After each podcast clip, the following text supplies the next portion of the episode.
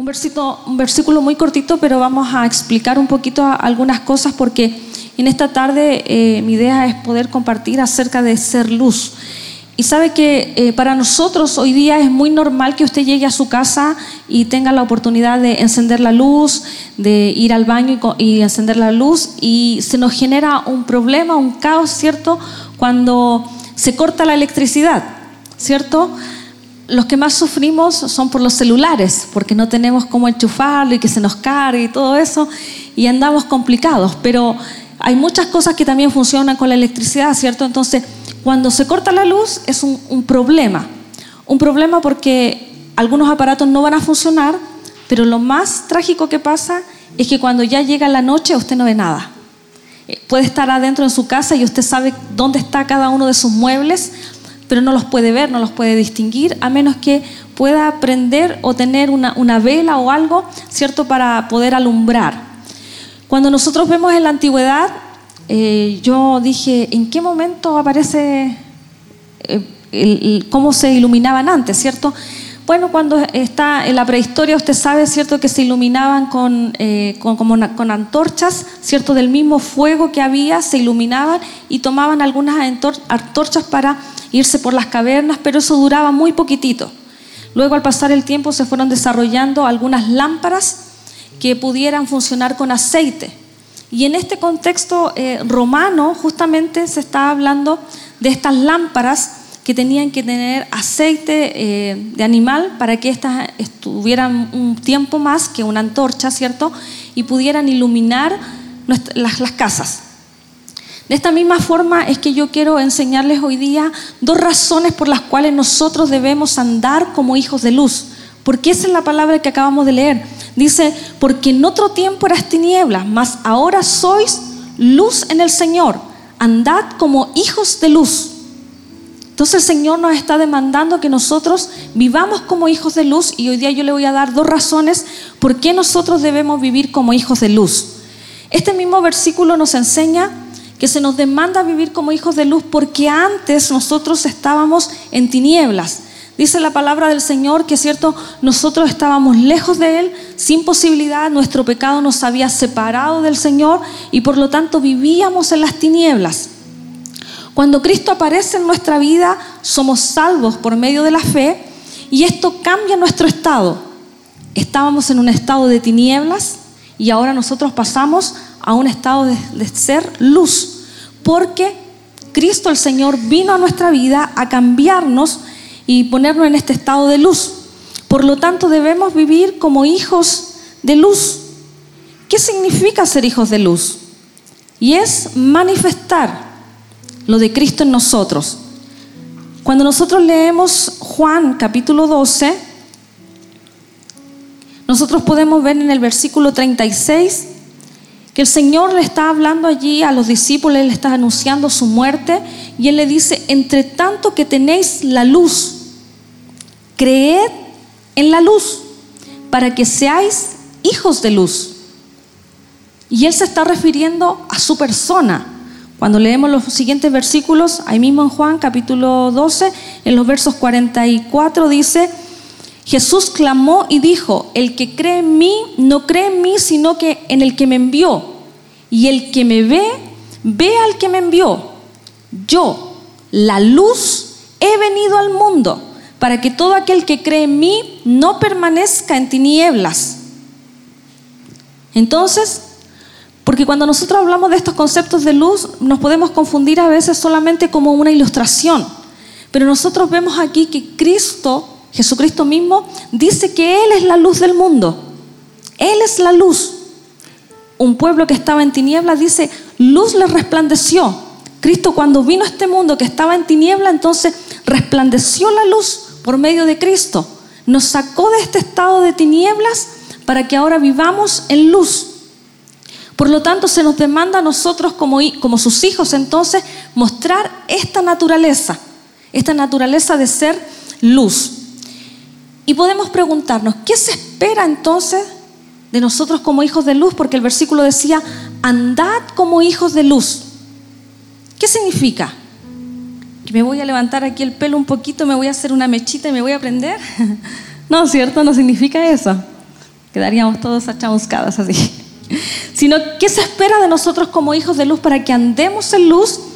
Y lo vamos a ver en el mismo capítulo de Efesios. Miren lo que dice, versículo 3 de, Efesios. Pero fornicación y toda inmundicia o avaricia, ni aun se nombre entre vosotros como conviene a santos, ni palabras deshonestas, ni necedades, ni truanerías que no convienen, sino antes bien acciones de gracias. Porque sabéis esto, que ningún fornicario o inmundo o avaro que es idólatra tiene herencia en el reino de Cristo y de Dios. Nadie se engañe con palabras vanas, porque por estas cosas viene la ira de Dios sobre los hijos de desobediencia. No seáis pues partícipes con ellos. Entonces, ¿qué se espera de estos hijos de luz? Se espera que nosotros dejemos la práctica de las tinieblas.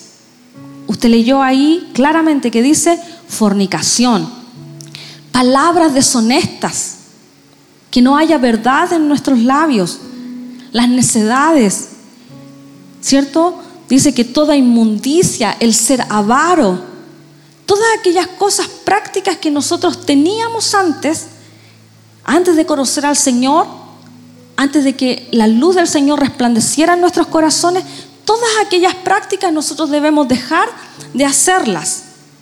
Y más aún, dice que no tenemos que ser partícipe de las obras de las tinieblas ni tampoco ser hijos de desobediencia. Muchas veces, mis queridos, nosotros nos comportamos como hijos desobedientes. El Señor muchas veces nos habla una palabra, nos habla de aquellas cosas que debemos dejar de hacer, aquellas cosas que deben ser transformadas en nuestra vida, aquellas cosas que a lo mejor debemos eh, ponerle más esfuerzo. Somos eh, constantemente eh, ministrados por la palabra del Señor para que nuestra conducta en nuestra vida esté de acuerdo a la palabra del Señor, de acuerdo a los principios que en ella hay. Y muchas veces nosotros nos comportamos como hijos de desobediencia. Muchas veces desobedecemos las palabras del Señor. Muchas veces desobedecemos el consejo del Señor para con nosotros. Muchas veces se nos habla de cómo nosotros tenemos que ser como padres, ¿cierto? y, desobedecemos el consejo del Señor, se nos dice cómo debemos ser como esposos, como esposas, y nos comportamos como hijos de desobediencia. Si nosotros queremos ser hijos de luz, debemos entonces ser hijos obedientes. Debemos dejar las obras de las tinieblas y debemos dejar de participar en aquellas obras de las tinieblas ¿Qué significa ser partícipe de las obras de las tinieblas? Otra versión dice, no sea cómplice. ¿Ya? Voy a poner un ejemplo. A veces en su trabajo puede ser que alguien diga, oh, ¿sabes qué? Nos podemos llevar las resmas. ¿Cierto? Podemos sacar hojas del trabajo, no hay problema.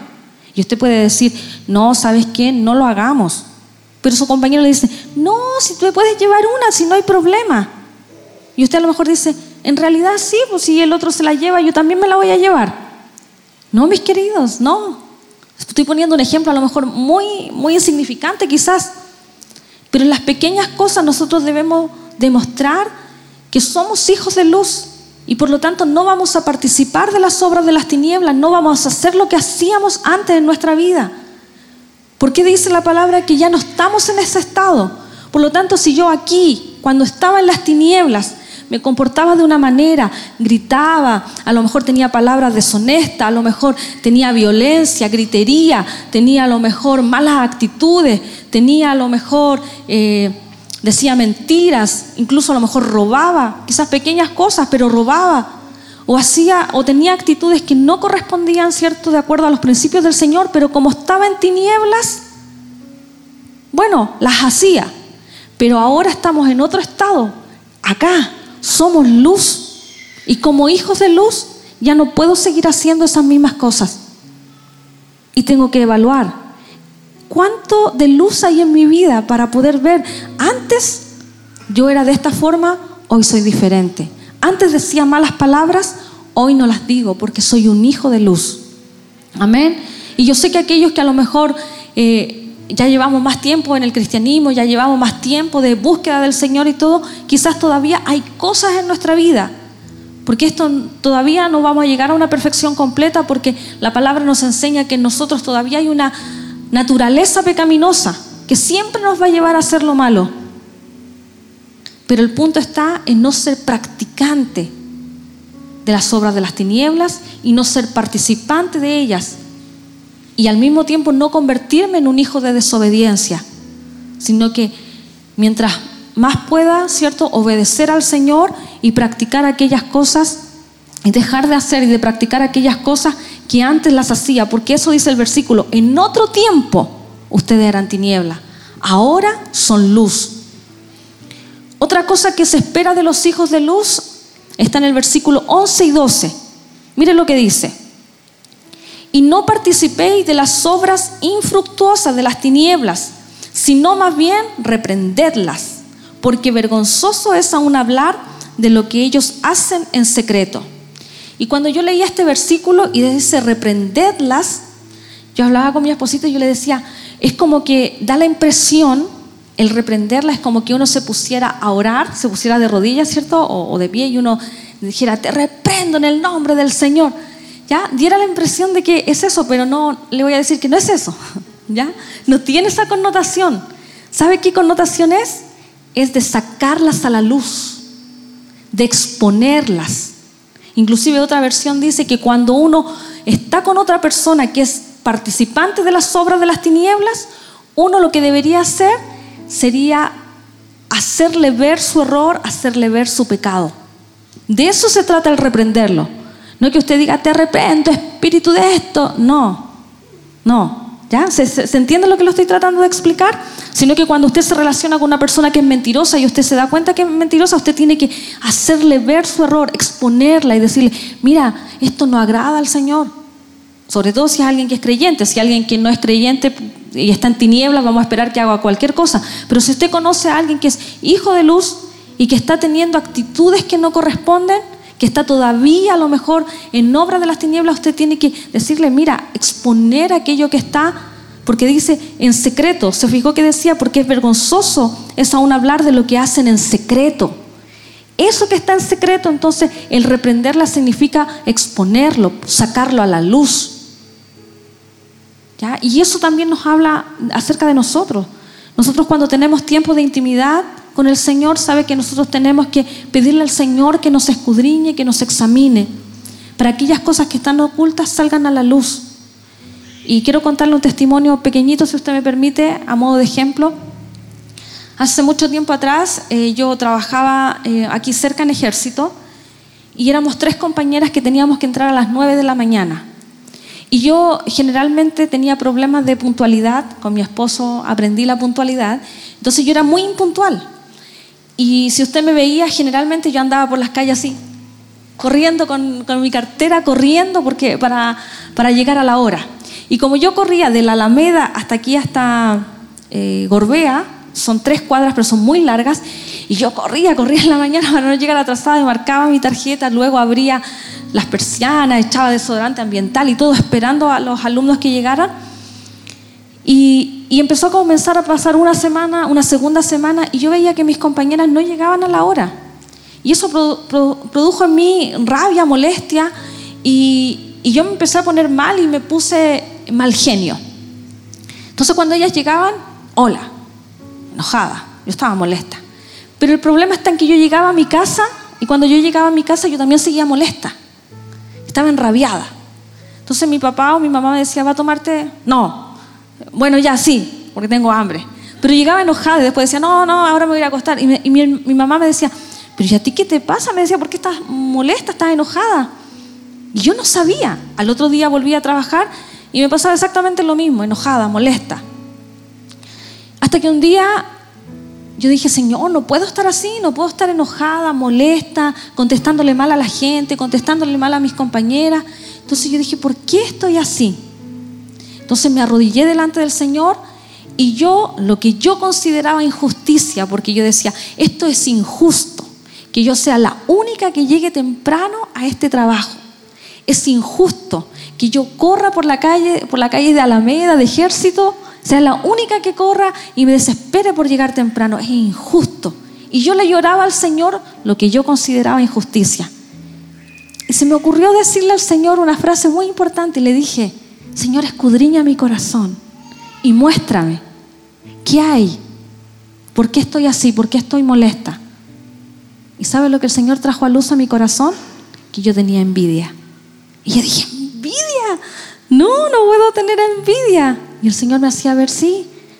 Porque si tú trabajas como para el Señor, no debería haber problema que usted llegue a la hora. Usted tiene envidia, me decía el Señor, porque a sus compañeras a lo mejor su jefe no le llama la atención, porque a sus compañeras no le descuentan los minutos, eh, los minutos atrasados. Y cuando yo vi como un espejo todo eso, yo dije, Señor, perdóname. Y le pedí perdón al Señor respecto a la envidia y todo, y dije, Señor, dame gozo para ir a trabajar, y no importa que yo sea la única que llegue a la hora, porque de verdad cuando trabajamos, hermanos, lo hacemos como para el Señor. Y yo desde ese momento cambié mi perspectiva y comencé a llegar temprano a mi trabajo, abría las persianas, hacía todo lo mismo de siempre, pero con otra actitud. Mis compañeras me saludaban, ya no andaba enojada, ya no andaba molesta. Y hay muchas cosas que nosotros están en nuestro corazón y podemos quizás justificarlas. Podemos justificarlas. Pero mis queridos, no debemos justificarla, sino que debemos poner en práctica esto y decir, Señor, que salga a luz aquellas cosas que están en mi vida, aquellas cosas que están en mi corazón, que me hacen estar a lo mejor enojado, molesto, airado, que me hacen tratar mal a la gente. Algo hay en mi corazón y expóngase delante del Señor. ¿Qué mejor que Él nos puede dar esa palabra y sacar a luz lo que está allí? Porque para que salgan esas cosas a luz, nosotros tenemos que ponernos delante de aquel que lo ve todo. Amén. Eh, tercero, ¿qué más se espera de los hijos de luz? Cuidar cómo andemos. Fíjese bien el versículo 15, dice, mirad pues con diligencia cómo andéis. Mire qué fuerte esta palabra. No como necios, sino como sabios, aprovechando bien el tiempo porque los días son malos. Por tanto, no seáis insensatos, sino entendidos de cuál sea la voluntad del Señor. No os embriaguéis con vino, en lo cual hay disolución. Antes bien, sed llenos del Espíritu, hablando entre vosotros con salmos, con himnos y cánticos espirituales, cantando y alabando al Señor en vuestros corazones dando siempre gracias por todo al Dios y Padre en el nombre de nuestro Señor Jesucristo. Amén. Entonces, ¿qué se espera de nosotros como hijos del Señor? El cuidar el cómo vamos a andar. La palabra aquí es clara, no como necios, sino como sabios. Es decir, tenemos dos formas que andar. No hay muchas opciones. Así que usted debe decidir cómo va a andar como necio, es fuerte la palabra, o como sabio. Y además dice, aprovechando bien el tiempo, eso nos habla de nuestra mayordomía del tiempo. Usted sabe que somos mayordomos de todo lo que el Señor nos ha dado y del tiempo también somos mayordomos. El Señor nos demanda a nosotros que aprovechemos bien el tiempo. Y para eso uno tiene que evaluar su día. Hay personas que dicen, ay, no me alcanza el día, necesito más horas. Pero estoy segura que si el Señor le diera más horas, igual no le alcanzaría. Porque muchas veces tiene que ver de cómo nosotros administramos nuestro tiempo. Y ayer justamente teníamos, estábamos con unos amigos conversando acerca del tiempo y, y tuvimos un tiempo para reírnos mucho acerca de cómo era el tema de despertar en la mañana. Y a muchos a lo mejor les cuesta despertar en la mañana, pero veíamos que cuando uno logra despertar temprano en la mañana, el tiempo de verdad que se aprovecha más, el día se aprovecha más y sobre todo que si su tiempo usted lo comienza orando al Señor, teniendo comunión con el Padre, expresándole al Señor que ese día usted quiere honrarlo con sus palabras, con sus acciones. ¿Qué mejor empezar un buen día? Hay algunos eh, afiches que dicen, empieza tu buen día con un café. Y no, mis queridos, a aquellos que les gusta el café, se empieza buen un día, un buen día se empieza con un tiempo en la presencia del Señor. Así se empieza un buen día. Y usted puede consagrar su día delante del Señor y sin duda que le va a alcanzar.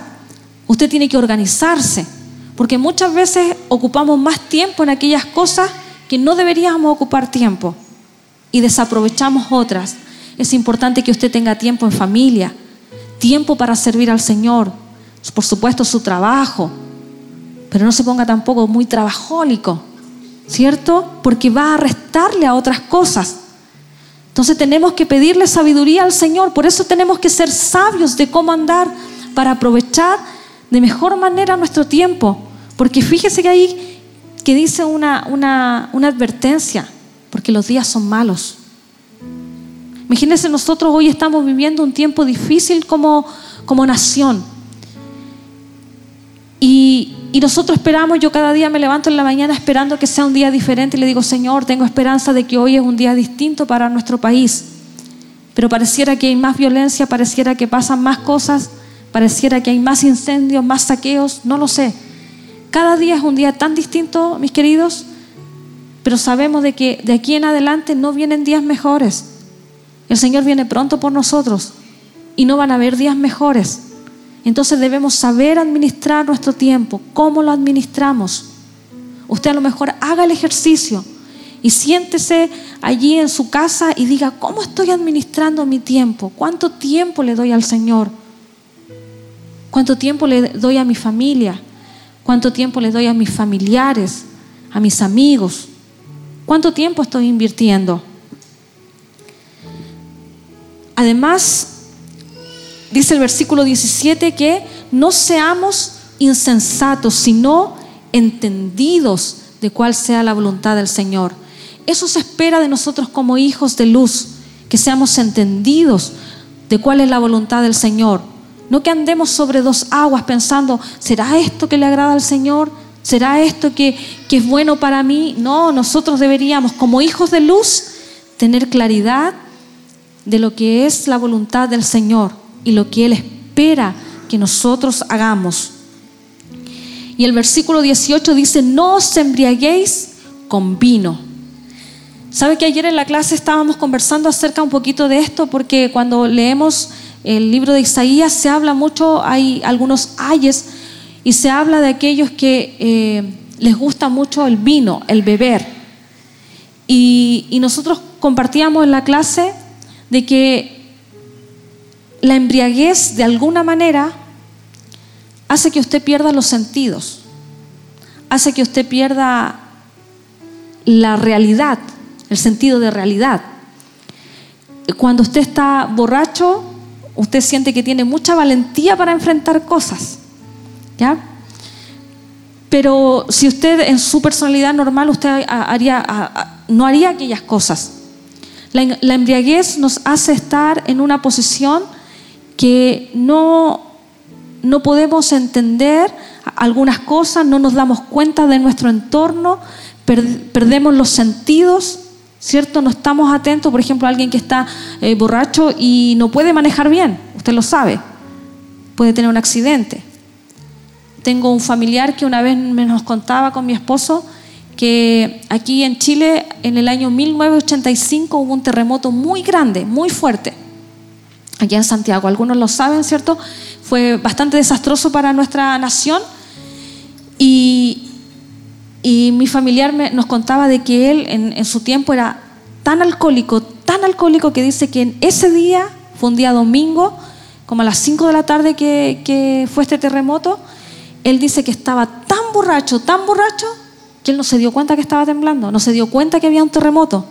De hecho, se acostó, y dice que al otro día despertó con incluso con, pedacitos de, de muro, del muro que se había trizado, que se había caído, y los tenía encima y él no sabía, no se había dado ni cuenta lo que había pasado. Entonces, el consejo aquí dice, no os embriaguéis con vino. El consejo es para que nosotros no perdamos los sentidos, para que nosotros eh, no nos perdamos de esta realidad, sino que dice que tenemos que ser llenos del Espíritu Santo. Y eso es lo que nosotros tenemos que buscar diariamente como hijos de luz, ser llenos del Espíritu Santo. Y ahí dice, hablando entre vosotros con salmos. Los salmos son oraciones preciosas de alabanza, de confianza, de adoración, de exaltación a Dios. Y eso es lo que deberíamos hablar entre nosotros. Además dice, con himnos.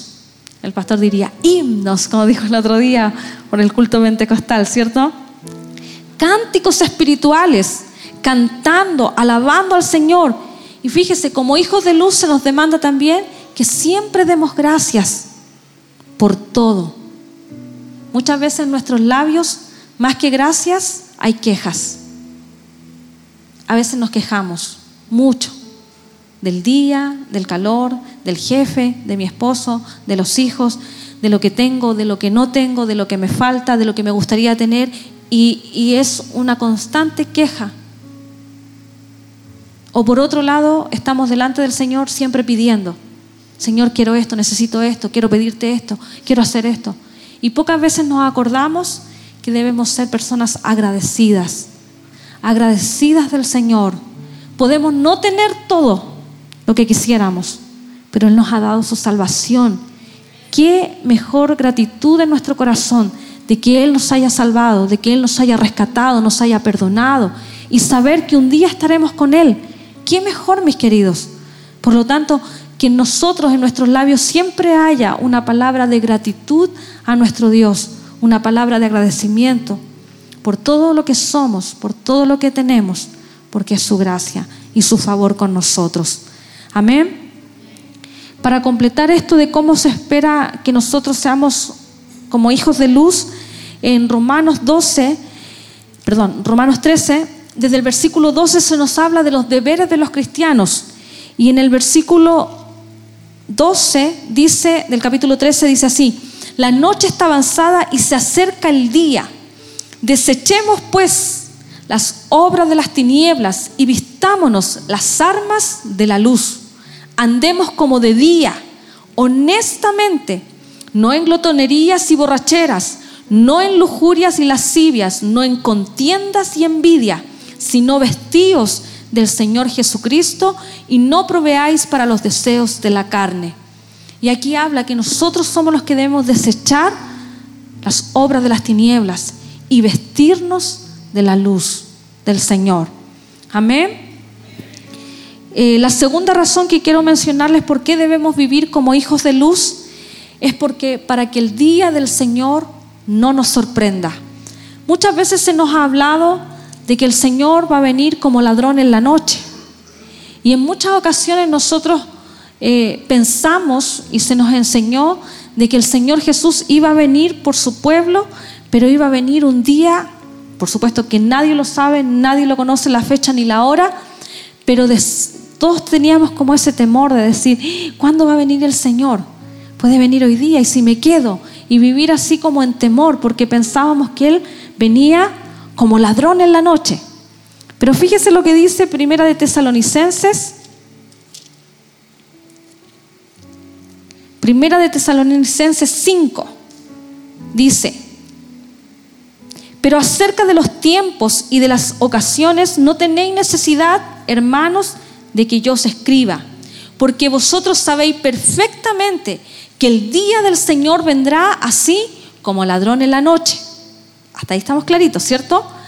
Que cuando digan paz y seguridad, entonces vendrá sobre ellos destrucción repentina, como los dolores a la mujer encinta y no escaparán. Fíjese ahora lo que dice. Mas vosotros, hermanos, no estáis en tinieblas para que aquel día os, sorprenda como ladrón, porque todos vosotros, ¿qué somos?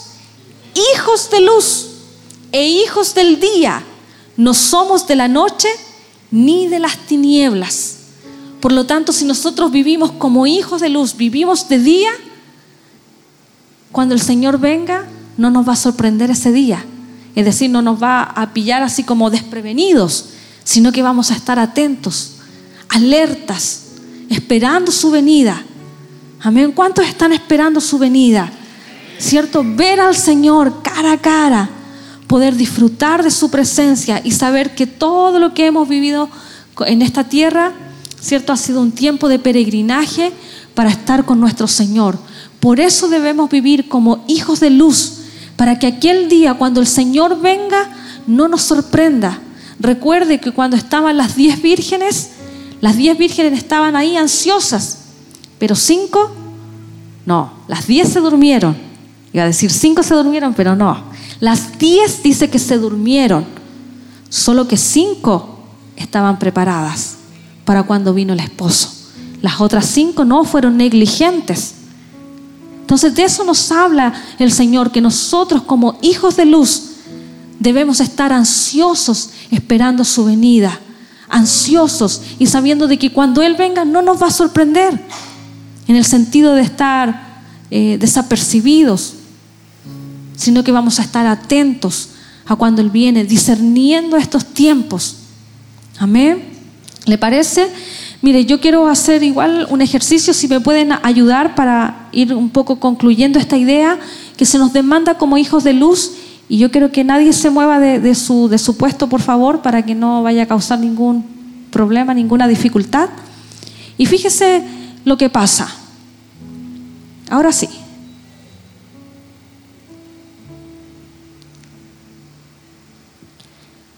Así está el mundo hoy, en tinieblas pero se espera que nosotros seamos luz y que andemos como hijos de luz. Mire, yo aquí alcanzo a ver súper bien, súper bien, no tengo ningún problema y estoy segura que tampoco me voy a caer si bajo la escalera. No, no me voy a caer, no se preocupe, ¿ya?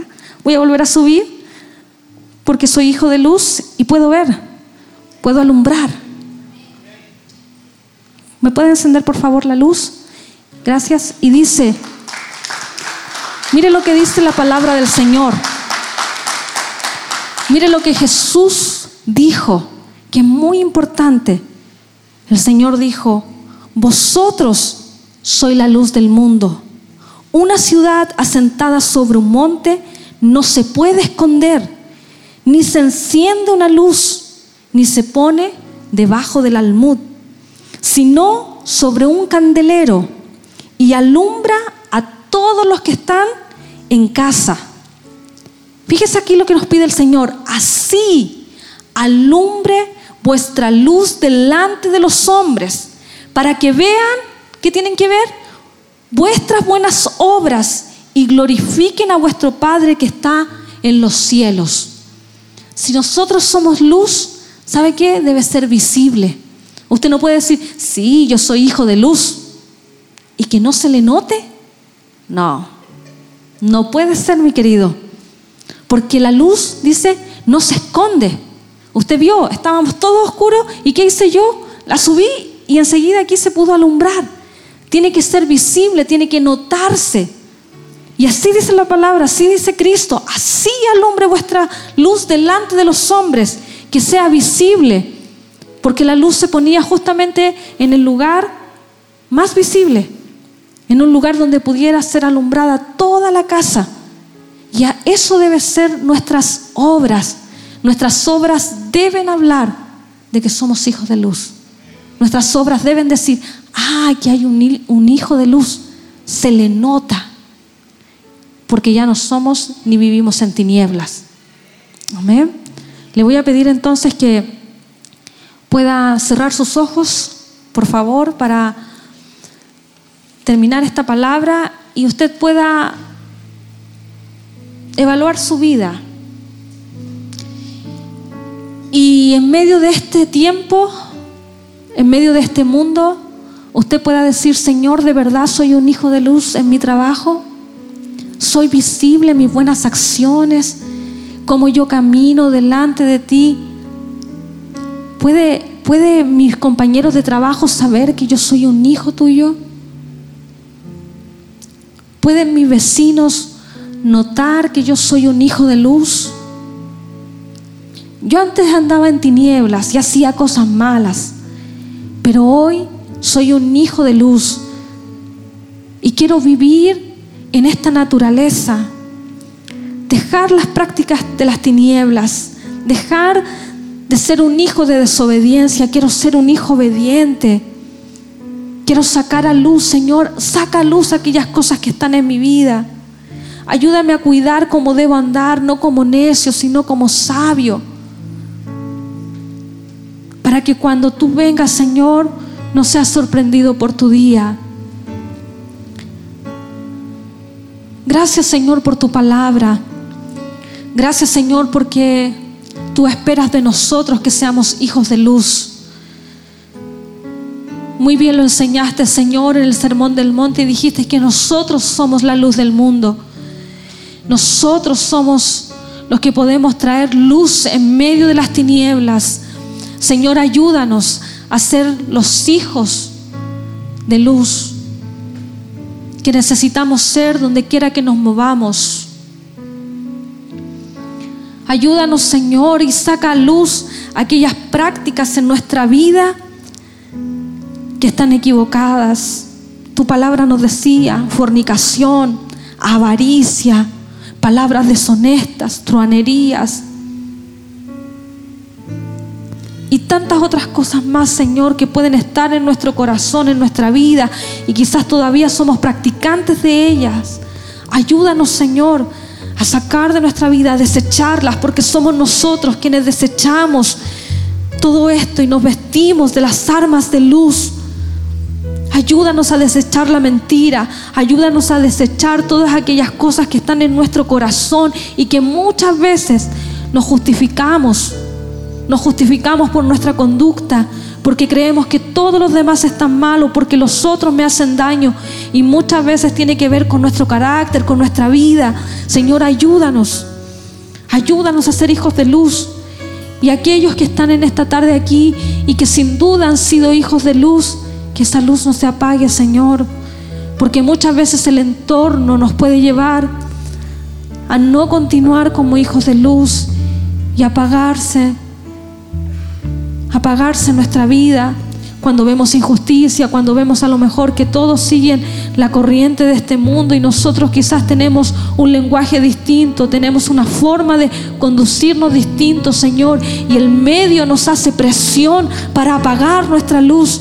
Hoy, Señor, Bendecimos a nuestros hermanos. Hoy, Señor, trae sobre nosotros fuerza, trae sobre nosotros valentía, trae sobre nosotros decisión, trae sobre nosotros convicción de que somos tus hijos y que si mi luz se ha estado apagando, Señor, que hoy pueda yo desechar la sobra de las tinieblas, vivir sabiamente como a ti te agrada.